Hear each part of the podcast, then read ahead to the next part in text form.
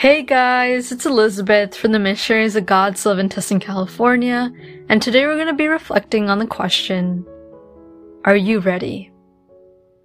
Before we dive into the topic, I invite you to find a quiet place to sit. Strain your back, relax your shoulders, and take a deep breath in.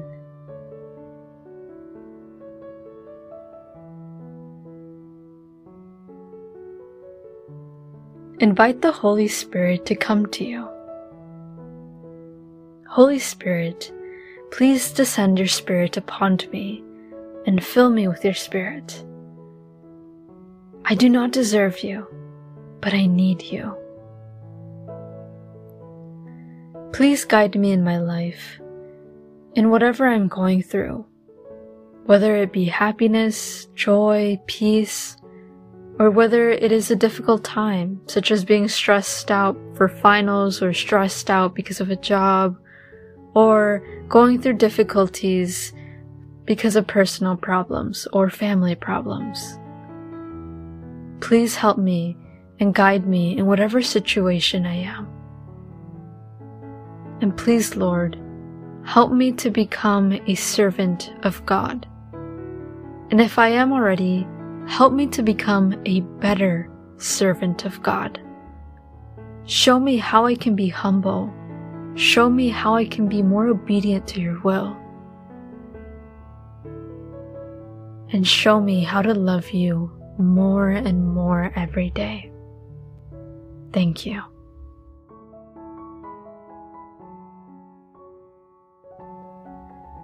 So before we reflect on the question, are you ready? Let us read Mark 13, verses 33 through 37, which reads Be on guard, be alert. You do not know when that time will come. It's like a man going away.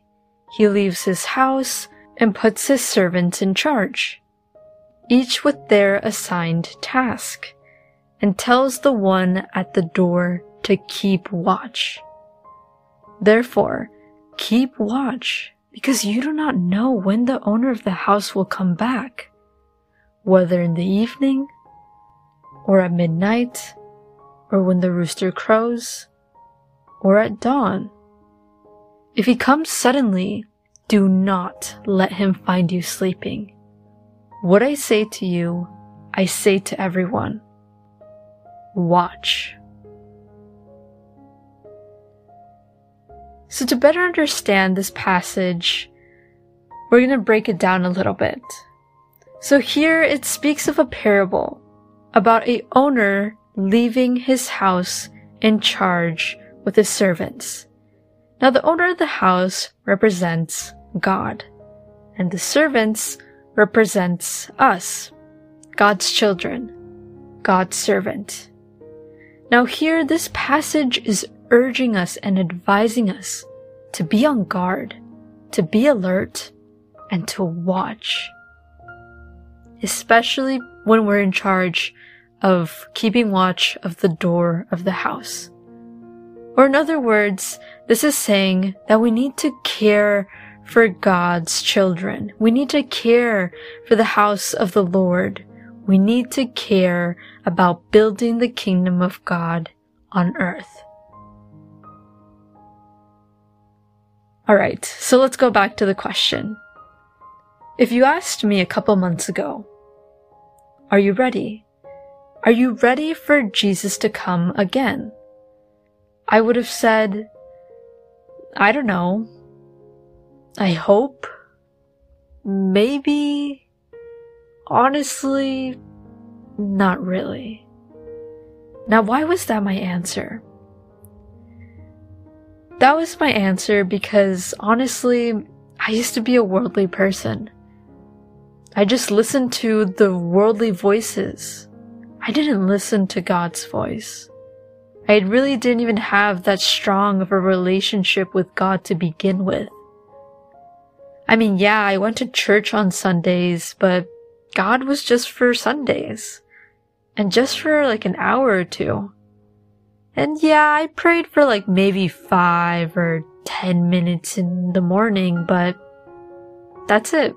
It was just in the morning.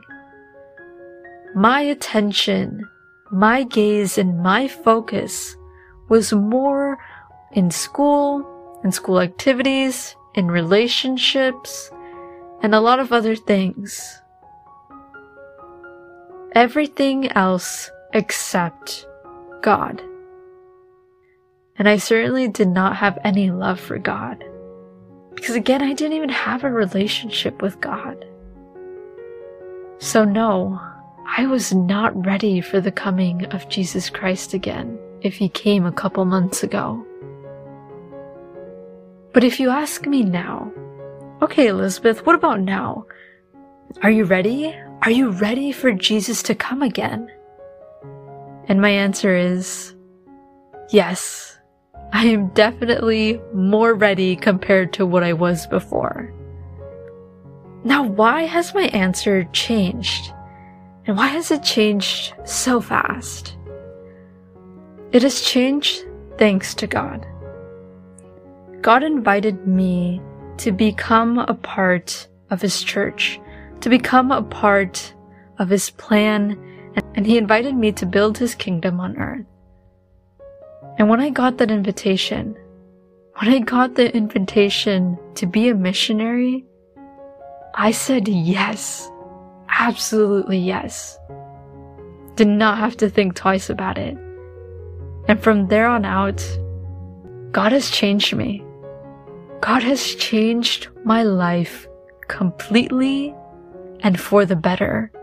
And I am extremely grateful. From there on out, I started developing more a deeper relationship with God. Not just 10 minutes anymore. I started progressing and started praying more and more every day. I started taking my relationship with God more seriously. I started being more joyful when I was at church. And then I started to serve. And that really changed the game for me. Once I started serving, I never wanted to go back. I never want to live a day in my life where I don't serve. Because when I don't, I honestly feel useless. There's no meaning in my life. When God's not in my life, there's nothing. There's nothing that Elizabeth has to offer. So my answer has changed because God has changed me. God, the Virgin Mary, and Saint Teresita de Niño Jesus have changed me, and for the better. They have taught me how to love God, and they have taught me how to navigate through the difficulties, and they continue to help me to navigate through my difficulties. So really, what I'm saying is, when you go to God, problems are not going to end. Trust me, problems will still continue. But when you have God in your life, it is a lot better. It's like how Monique said once at a retreat. A life with God is a lot better than a life without God. Because both situations, you endure problems.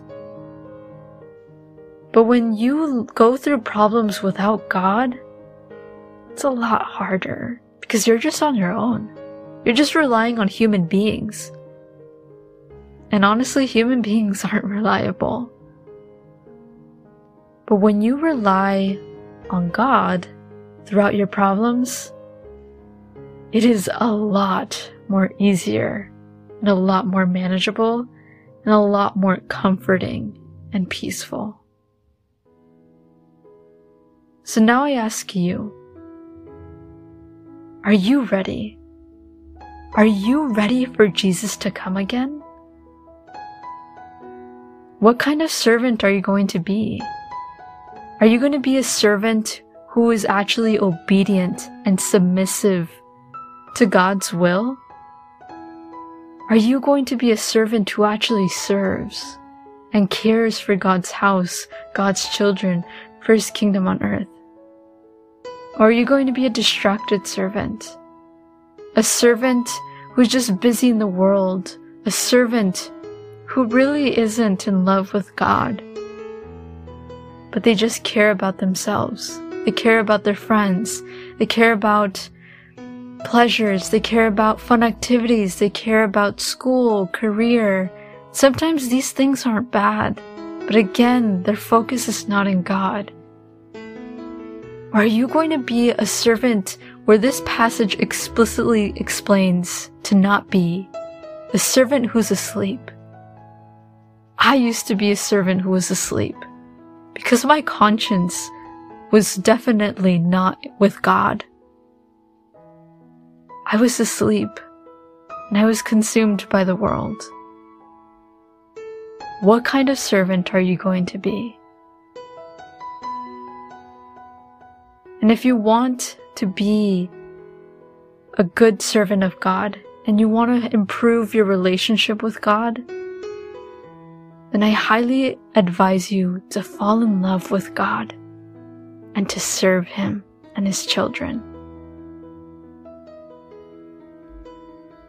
I invite you to continue meditating on this topic and tell God, Speak to me, O Lord, for your servant is listening.